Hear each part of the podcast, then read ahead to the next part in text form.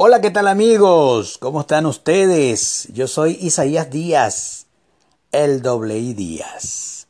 Bueno, mucha gente, muchas voces, mejor dicho, muchas voces, eh, voces de mis amigos me decían, Isaí, tienes que hacerlo. Hazlo, Isaí.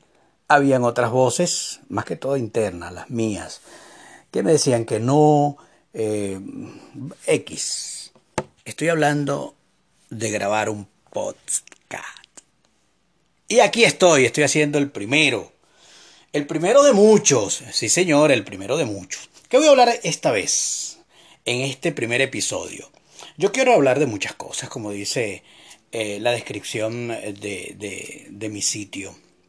Quiero hablar de doctrinas, doctrinas cristianas, quiero hablar de deporte, quiero hablar de farándula, quiero recomendar series, quiero mm, muchas cosas. También hablar de política. Ay, ahí viene el doble I con su política. A mí me gusta hablar de política. La política está muy intensa eh, en, los últimos, en los últimos años. Eh, a nivel mundial. Nosotros tenemos 20 años hablando de política o con el tema político. Hay gente que dice, a mí no me gusta la política, la política está... Pero en Venezuela, nosotros los venezolanos tenemos 20 años que de una u otra forma tenemos que hablar de la política. Eh, algunos defendiendo, otros no.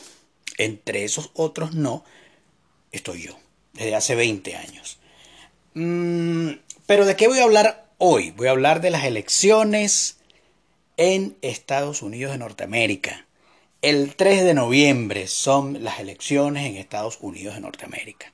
¿Qué quiero hablar? Bueno, quiero dar mi punto de vista. Mi punto de vista es el siguiente. Donald Trump y el señor Biden eh, tienen diferencias, eh, bueno, extremas, eh, ideológicas, de la forma de ver la vida, muchas diferencias que tienen entre ellos dos. Pero voy a analizar al señor Donald Trump. ¿Qué pasó con Donald Trump en el 2016. Todas las encuestas le daban como perdedor ante la señora Hilaria, como dicen uno por ahí, Hilaria Clinton. Eh, todos le daban eh, perdedor, pues, todas las encuestas.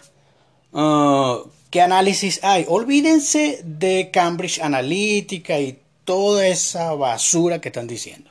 Que si el Facebook, que si los rusos, que si nos robaron las elecciones, que si manipularon al, elector y tal, que no sé qué. Yo no digo que no, pero tampoco. O sea, indujeron a, todos los usuarios de Facebook en Estados Unidos a votar por Trump. Yo no creo que eso haya sido así. No hay nada más burgal, señores, que las elecciones, que, que las propagandas políticas en la televisión. No estoy hablando de redes sociales, en la televisión. En la televisión te dicen de frente vota por mí, por esto, por esto y por esto. Entonces van a salir ahora con que usaron los datos de los usuarios de Facebook para, para manipularlos y llevarlos como zombies a votar. Yo de verdad no creo eso, de verdad, me niego a creer en eso. Si hay un análisis, el análisis es el siguiente. Donald Trump fue algo muy raro, fue algo muy raro porque Trump eh, es un millonario. Yo en estos días vi una serie en Netflix. Netflix no pasa a casa no, no pasa muchas cosas buenas en relación a Trump y, y, a todos los, sus seguidores. Ellos intentaron hacer una, una, un documental ahí objetivo, ahí le quedó más o menos. Entre esos, eh, eh, eh, entre, entre, dentro del documental tú puedes encontrar cosas como de dónde salió, ya era rico, era hijo de un... De, su, su, fortuna o la fortuna de su padre viene de, del, tema de la construcción eh, y todo eso. Cuando Donald Trump crece y se hace ya un hombre y, comienza a hacer él mismo su vida financiera y todo, mira, que digo triplica como cinco veces eh, la, fortuna de su papá. Porque él se convirtió en un fenómeno, un fenómeno incluso televisivo un, fenómeno televisivo, todo el mundo tenía que ver, sin ser político ni ser un artista de la televisión, el hombre era muy famoso en Estados Unidos. Llegó a tener programas de televisión, todo que ustedes saben más que yo. ¿cuál es, ¿qué fue lo que pasó que nos impactó? Nos impactó lo siguiente. El, hacia dónde agarró Trump ideológicamente en la campaña de 2016. Porque si venía de la farándula, sin ser un artista, sin ser un actor, eh, sin ser un periodista, viene de la farándula norteamericana, viene de la televisión, agarró el camino opuesto a la farándula norteamericana, en el tema del aborto, en el tema del matrimonio homosexual y, en, otros temas, pues. Y comienza a acercarse hacia la iglesia evangélica norteamericana, hacia la iglesia evangélica anglosajona y latina y toda, toda, a la iglesia, a lo conservador, apoyando a la familia original, eh, luchando contra el aborto, este, y todo eso, que, que ya sabemos. Entonces, se gana el voto evangélico. Y gana. Ahora, ¿por qué las encuestas lo daban perdedor y terminó ganando? Eh, yo creo que hay un efecto raro ahí. Mucha gente a lo mejor mintió en las encuestas para no sentirse, tú sabes, machista, porque iba a votar por él y no por Hillary. Este, para sentirse, tú sabes, para no sentirse tan este, retrógrado y, apoyar y no apoyar el aborto y todo eso. Entonces la gente, alguna gente mentiría eh, diciendo yo aquí. Pero en realidad fue que se ganó el voto evangélico y el voto evangélico norteamericano fue que lo llevó a la presidencia. Yo comparo mucho a Donald Trump con mm, Bolsonaro aquí en Brasil, porque Bolsonaro también, eh, también su campaña electoral no su campaña electoral. Desde hace 20 años que tiene en la vida política, siempre ha tenido ese discurso eh, a favor de la familia, en contra del aborto, en contra de, la ideología de género y todo eso. Entonces, eh, Bolsonaro y Trump se parecen ahí. Solo que yo pudiese sospechar, porque aquí vamos, vamos, vamos a ser objetivos, yo pudiese sospechar de Donald Trump y decir, ya va, Donald Trump empezó, tú sabes, a acercarse a la iglesia evangélica y a los conservadores en Estados Unidos para ganarse su voto. Tal vez no sea sincero. Yo pudiera decir eso. Con Bolsonaro tal vez no, tal vez no porque ese discurso es de hace 20 años. Pues.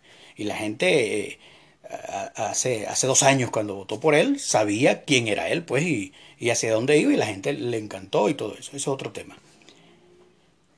Ahora, yo como venezolano, yo como venezolano que sufro una dictadura socialista, que salí de mi país hace cuatro años, eh, que estoy sufriendo todo lo que sufrimos todos los venezolanos, los que están afuera y los que están adentro. Yo pudiera estar decepcionado de Trump.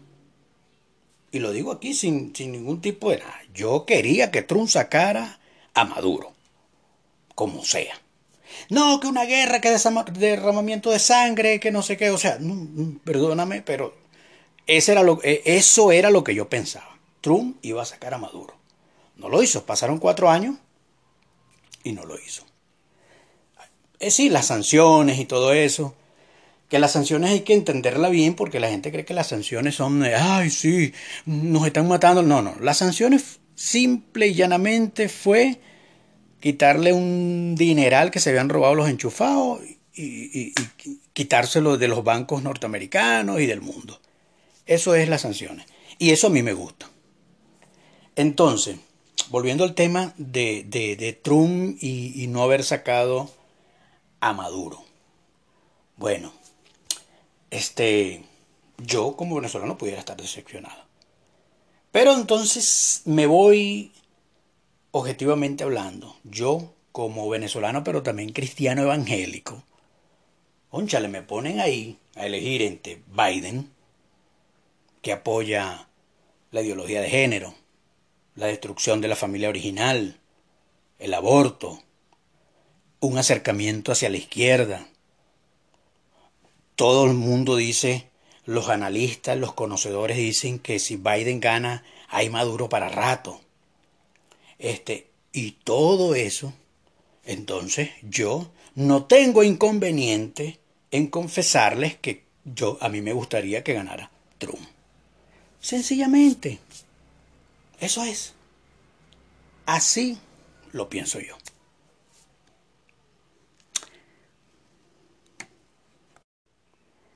Tengo amigos que me dicen, mira Isaí, ¿qué pasaría, chico, si gana Biden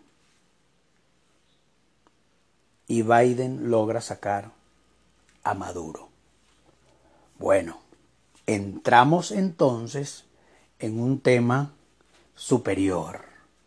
Entramos en el tema de la voluntad de Dios.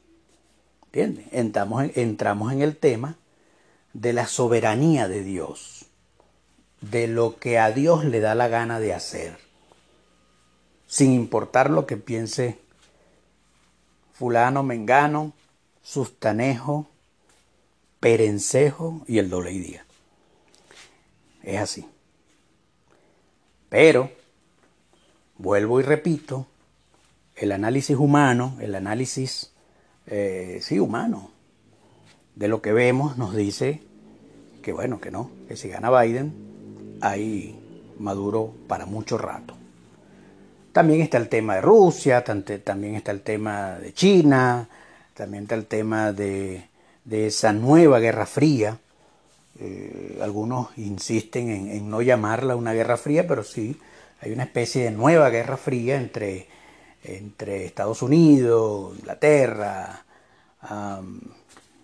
Alemania, los países de este bloque democrático contra Rusia, liderada por Putin, eh, China, Irán, incluimos a Venezuela, no es poderosa, pero está allí, en, el mapa mundi con su petróleo y, y eso, pues, esa nueva guerra fría que también puede influir en que siga Maduro como, como, como estuvo Fidel Castro por 50 años allí, eh, aprovechándose el tema de la Guerra Fría. Perdón, se me olvidó incluir a Brasil del lado de, de Estados Unidos y compañía en este tema de la nueva Guerra Fría. Oye, eso no está en verso, ¿no? Sin poco esfuerzo me salió un verso. Adiós coroto, me salió otro.